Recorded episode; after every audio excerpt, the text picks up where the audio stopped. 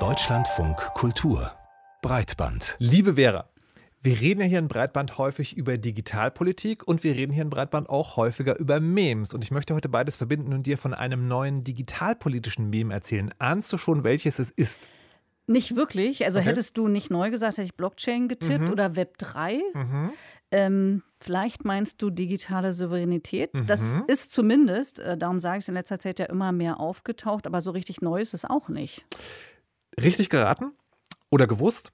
Ich meine digitale Souveränität, aber andererseits ja und nein. Tatsächlich gibt es das als Konzept schon länger, aber es ist in den letzten Monaten immer häufiger mir zumindest begegnet. Und was mir dabei aufgefallen ist, ich hatte gar nicht mitbekommen, wann genau der Begriff so gehandelt geworden ist. Und ich hatte das Gefühl, auf einmal ist der da, scheint eine feste Größe zu sein und dann fragt man sich natürlich, was bedeutet das? Was verbindest du mit dem Begriff? Also ich würde damit tatsächlich sowas wie Unabhängigkeit verbinden, dass ich selber entscheiden kann, wie, wann, in welcher Form ich kommuniziere. Also wir sprechen mhm. ja hier auch häufiger darüber, äh, wie die großen Player, Facebook, Apple, Google, Microsoft mhm. und so weiter, uns und die digitale Welt äh, bestimmen und ähm, äh, dass wir als Individuum und, wie, und auch als Gesellschaft immer mehr in so eine stärkere Abhängigkeit rutschen, also nicht selbstbestimmter unterwegs sein können und auch nicht souverän unser digitales Leben gestalten können. Und insofern würde ich ich digitale Souveränität als einen Gegenentwurf äh, empfinden, verstehen mhm. zu dieser Abhängigkeit von den Plattformen. Und das ist tatsächlich fast genau die Antwort, die mir der Politikwissenschaftler Daniel Lambach von der Goethe-Universität Frankfurt am Main gegeben hat, als ich ihn gefragt habe, was ist denn eigentlich digitale Souveränität? Am nächsten an einer Konsensdefinition wäre wohl so etwas wie der Anspruch, in der Digitalisierung selbstbestimmt und autonom handlungsfähig zu sein. Das heißt, seine technologischen Abhängigkeiten vielleicht zu minimieren oder sie zu vermeiden oder sie zumindest sich bewusst zu machen äh, und sie zu managen. Und das deckt sich auch mit dem, was auch die Bundesregierung offiziell darunter versteht, denn sie schreibt, Digitale Souveränität beschreibt die Fähigkeit, sowohl von Individuen als auch der Gesellschaft, die digitale Transformation mit Blick auf Hardware, Software, Services sowie Kompetenzen selbstbestimmt zu gestalten. Man merkt also ganz schnell, es gibt einerseits sozusagen so ein klar definiertes Ziel, andererseits sieht man auch, das beinhaltet ganz schön viel. Infrastruktur, Medienkompetenz und dann kommen ja auch noch diese verschiedenen Ebenen dazu, ja, also Staat, Wirtschaft, Gesellschaft und Individuum. Die digitale Souveränität ist, könnte man fast sagen, ein umfassendes Konzept für das Leben im 21. Jahrhundert. Okay, da möchte ich jetzt ein Problem anmelden, okay. Markus. Also, ja. weil was ich jetzt denke, wenn sich so vieles hinter so einem Konzept verbirgt, dann stelle ich mir das wahnsinnig komplex vor mhm. und auch verwirrend und ich stelle mir dann sofort die Frage, äh, wird das alles denn in der Politik gleichermaßen äh, gut bedacht oder, oder nimmt man sich dann nur bestimmte Bereiche raus?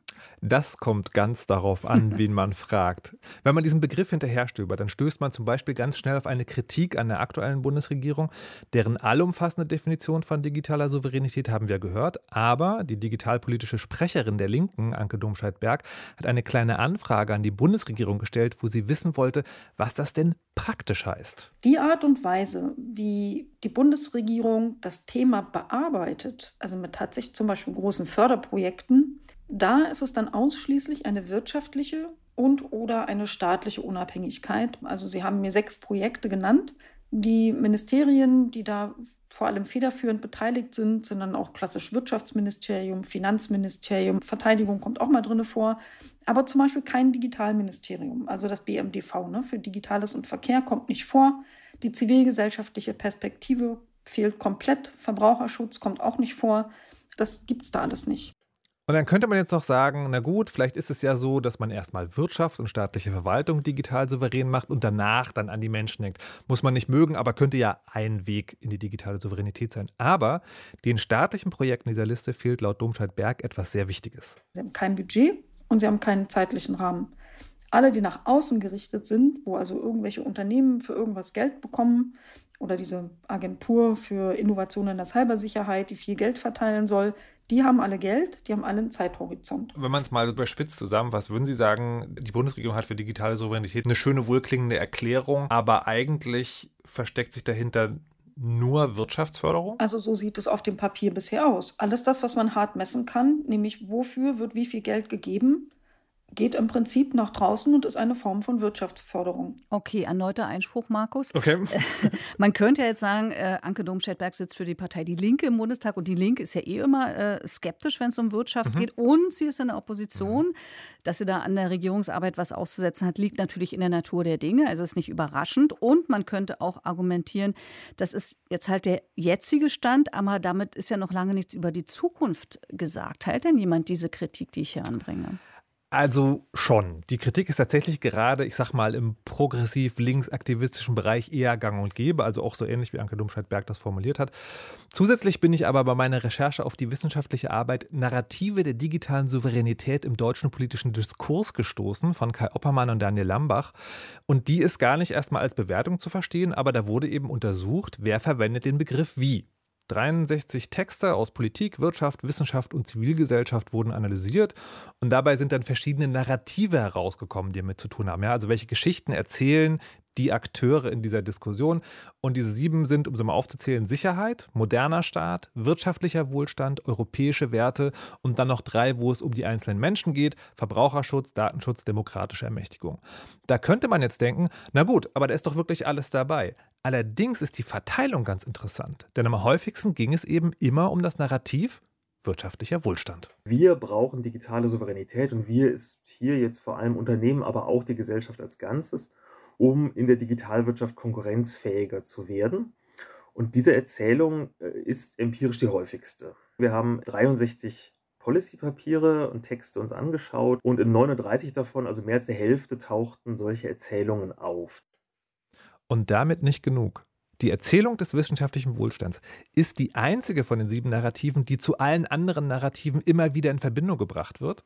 Und was heißt das? Für mich bis jetzt, theoretisch ist digitale Souveränität ein weitreichendes Konzept, das, das viele verschiedene Bedingungen auch erfüllt. Praktisch geht es aber doch wohl meistens um die Wirtschaft. Für mich ist dann die nächste Frage, die sich stellt, eigentlich die, wie wir in Zukunft mit diesem Begriff umgehen können, weil ein Begriff mit so vielen theoretischen Bedeutungen, der aber manchmal dann doch irgendwie am häufigsten für die wirtschaftliche Seite verwendet wird, läuft man da nicht Gefahr, aneinander vorbeizureden? Sind da Missverständnisse im gesellschaftlichen Diskurs nicht vorprogrammiert? Das ist exakt sozusagen der Verdacht, mit dem ich in die Recherche gestartet bin und als ich mich in das Thema vertieft habe. Und dann gab es eine Stelle im Gespräch mit Anke Domscheit-Berg, der digitalpolitischen Sprecherin der Linken, die sich genau damit beschäftigt beschäftigt und die war für mich ganz bezeichnend. Ist der Begriff digitale Souveränität, weil er eben so viele Bedeutungen hält, eigentlich total sinnentleert? Ja, ich habe jetzt gerade gedacht, was für eine abwegige Frage und tatsächlich gleichzeitig gedacht, nee, die ist wirklich wichtig, weil ich glaube schon, dass der inflationär benutzt wird, manchmal auch als Ausrede benutzt wird und dass man zu wenig wirklich überlegt, was eigentlich dahinter gehört. Aber immerhin ist es nicht alles schlecht. Anke Domscheit-Berg will nicht aufgeben. Na, was ich in der Politik schon sehr lange merke, ist da, dass da eine strategische Vision fehlt und der rote Faden. Und vielleicht wäre der Begriff der digitalen Souveränität aus staatlicher, gesellschaftlicher und individueller Perspektive genau der rote Faden, den wir nicht haben. Dann kann ich nämlich die Dinge miteinander verbinden und das passiert zu wenig. Also quasi statt der einen Perspektive, den Kampf um die Bedeutung zu überlassen, ihn auch mit anderen Bedeutungen aufzuladen oder zumindest für die eigenen Zwecke zu nutzen. Das hat wohl sogar schon teilweise funktioniert. Tatsächlich habe ich in der Vergangenheit erlebt, dass politische Entscheider mit Regierungseinfluss zu mir gekommen sind und gesagt haben, ich versuche schon ewig Open Source durchzusetzen und alle schütteln immer den Kopf und wollen nicht. Seit ich das digitale Souveränität nenne, ist einfacher. Anscheinend kann er also mhm. sagen, ne, dieser Begriff, der so für Unabhängigkeit steht, helfen, bestimmte Konzepte zu vermitteln, die vorher fremd waren, wie zum Beispiel eben, dass Software, deren Programmiercode von jedem benutzt und verändert werden darf, dabei helfen kann, unabhängiger von Monopolisten zu werden. Daniel Lambach, der Politikwissenschaftler, der die Diskursanalyse zu digitaler Souveränität gemacht hat, der ist übrigens der Meinung, dass dieser Verständigungseffekt nicht nur im Einzelnen, sondern auch ganz großflächig im Diskurs trägt. Digitale Souveränität ist ein attraktives Label. Wir haben in all den Dokumenten, die wir uns angeguckt haben, niemanden gefunden, der diesen Begriff irgendwie ernsthaft kritisiert, weil der hat einfach Konjunktur. Es gibt kaum ein Anliegen, dass man, dass man nicht an dieses Konzept andocken kann. Es war also in der Hinsicht sehr vielgestaltig, aber wie Kai Oppermann und ich sagen, it's not a bug, it's a feature. Also man kann es nicht so richtig festnageln, aber gerade diese, diese Unschärfe macht es anschlussfähig. Also ich muss ehrlich sagen, ich finde das nachvollziehbar. Also Klingt erstmal gut, ne? Genau. Klingt sehr gut. Und man könnte vielleicht auch so ein bisschen überspitzt sagen, man weiß zwar nicht genau, äh, worüber man jetzt redet und über welche digitalen Aspekte unseres Lebens jemand redet, äh, aber immerhin, äh, wenn man digitale Souveränität sagt, heißt das, wir reden endlich über digitale Aspekte unseres Lebens oder noch mehr. Mich würde aber, Markus, tatsächlich überraschen, wenn das wirklich für alle Akteurinnen gilt. Ist das wirklich so ein perfekter Konsens, wie es jetzt klingt? Natürlich nicht. Denn Mhm. sozusagen, denn Riecher hatte äh, ganz recht. Es gibt tatsächlich eine Fundamentalkritik an diesem ganzen Begriff Kosmos, die zumindest ich genauso einleuchtend finde wie die potenzielle Anschlussfähigkeit. Und die kommt von Lilith Wittmann, einer zivilgesellschaftlichen Aktivistin mit Schwerpunkt der staatlichen Digitalisierung.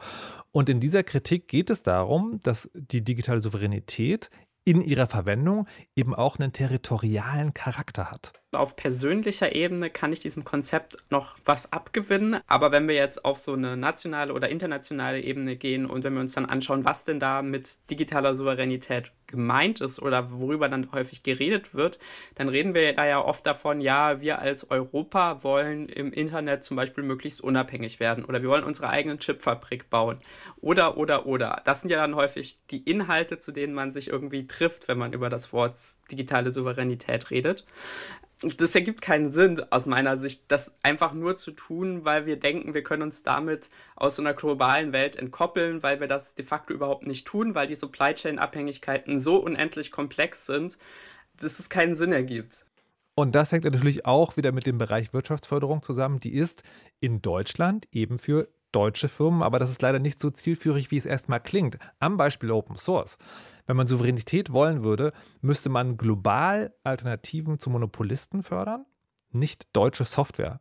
Weil das aber momentan immer mit dabei ist, ist für Lilith Wittmann tatsächlich dieser ganze Begriff, zumindest für die öffentliche Diskussion, unbrauchbar geworden. Ich selber mag diese Debatte, um ehrlich zu sein, nicht führen, weil ich immer den Eindruck habe, dass ich schon mit der Debatte so ein Wertemodell transportiere, mit dem ich mich halt überhaupt nicht identifiziere. Also ich finde halt mehr Nationalismus und mehr irgendwie sich auf sein eigenes Land fokussieren und hier Ressourcenverschwendung betreiben, nur um aus Prinzip irgendwas nochmal zu machen, nicht cool. Und deswegen habe ich auch irgendwann gesagt, nee, ich sehe nicht, dass man irgendwo sinnvoll über das Thema nicht im territorialen Sinne diskutieren kann. Digitale Souveränität ist also nicht nur ein Begriff, der zwar allgegenwärtig ist, aber je tiefer man gräbt, desto umstrittener ist er dann doch, habe ich den Eindruck. Und das sind noch längst nicht alle Facetten, aber als erster Einblick kann es jetzt wohl mal dienen. Und wie immer dann die Gretchenfrage am Schluss wäre, mhm. was hältst du denn jetzt von der digitalen Souveränität? Ist das für dich dann ein Dach, unter dem wir uns alle versammeln können oder doch zu aufgeladen, um etwas Sinnvolles damit anzufangen? Also ich weiß nicht, also nach allem, was ich hier gehört habe, scheint mir der Begriff so ein bisschen nicht so richtig brauchbar zu sein. Mhm. Ähm, also einerseits schon, äh, weil wir oben ja, wie wir oben ja gehört haben, also ähm, unter diesem Dach äh, Dinge wie Open Source zum Beispiel angeschoben werden können und weil es was ist, was eigentlich nach einer positiven Vision äh, klingt, mhm. nach wirklich einem, einem positiven Leitbild. Aber ansonsten ist dieser Begriff eben so unspezifisch und so ungenau definiert, dass ich mich frage, ob er wirklich Power entwickeln kann, mhm. ob er nicht so ein bisschen so ein äh, Feigenblatt ist. Also das wäre zumindest meine Perspektive ähm, bis hierher. Mhm. Muss noch ein bisschen weiter arbeiten. Ja, klar. Was mich aber da schon auch noch interessieren würde, wie hat sich dieser Begriff denn für dich bei der Recherche verändert? Weil mein Eindruck war, dass du am Anfang so sagst, ja, tolle, positive Sache und vielleicht so eine bestimmte Idee davon hattest, was das äh, bedeuten könnte.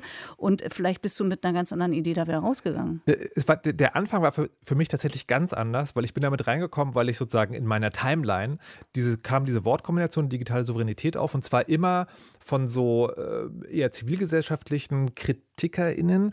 Und da dachte ich so, oh nein, ein neuer Begriff, der sozusagen ähnlich überfrachtet ist wie Blockchain. Ja? Also alle, die wirklich Ahnung vom Thema haben, rollen mit den Augen. So, und mit der Erwartung bin ich eigentlich reingekommen. Und dann hat die ersten Interviews mit den Politikwissenschaftlern, ich habe auch noch mit einem anderen gesprochen, hat es leider nicht in die Sendung geschafft, und die waren beide so sehr optimistisch, also trotz der Zerfasertheit und dann mhm. tatsächlich so ein bisschen dieses positive Gefühl. Und jetzt am Ende bin ich wirklich sehr, sehr, sehr zwiegespalten. Weil einerseits finde ich das gut, wenn das Digitale erstmal ein Dach hat, über dem man reden kann. Und andererseits also sozusagen eine Angst, die ich habe, diese Kritik eben tatsächlich, wenn wir das im klassischen staatlichen Sinne ne, der Souverän verstehen, blenden wir dann Aspekte des Internets aus, die tatsächlich schützenswert wären. Also es ist einerseits eine Gegen Bewegung eben zu den großen Monopolisten aus den USA oder China. Und andererseits so, geht damit vielleicht was verloren, wird das, verfällt das Internet, krass gesagt, in Kleinstaaterei. Am ehrlichsten würde ich es finden, wenn man in Zukunft nicht mehr digitale Souveränität sagt, sondern immer genau noch, noch ein Adjektiv dazu. Wirtschaftliche digitale Souveränität, technische oder so weiter.